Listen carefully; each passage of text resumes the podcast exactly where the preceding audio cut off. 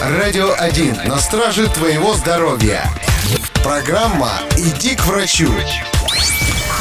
Привет, друг! В преддверии нового велосипедного сезона я решил поднять с дивана своего старинного приятеля и посадить его на два колеса. Но он на отрез отказался.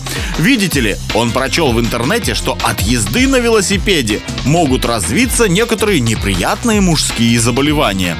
Я за собой такого не замечал, но на всякий случай решил поинтересоваться у специалистов, а вдруг это правда? И вот что смог выяснить.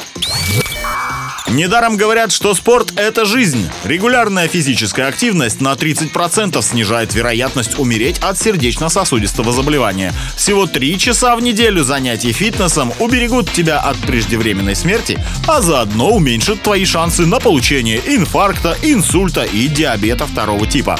Более того, спорт является лучшим лекарством от депрессии. Что касается езды на велосипеде, то и тут сплошная польза. Если посвящать кручению педалей хотя бы 5 часов в неделю, то это снизит вероятность рака толстой кишки, да и в целом укрепит твое здоровье.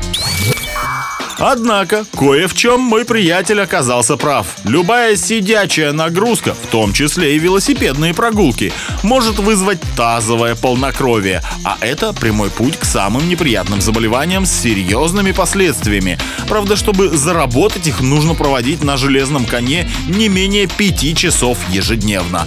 Попробуй во всем придерживаться меры, и тогда никаких проблем у тебя не возникнет. Но если вдруг после поездки на велосипеде ощущишь не неприятные вибрации в районе своей пятой точки, то лучше на всякий случай сходи к врачу.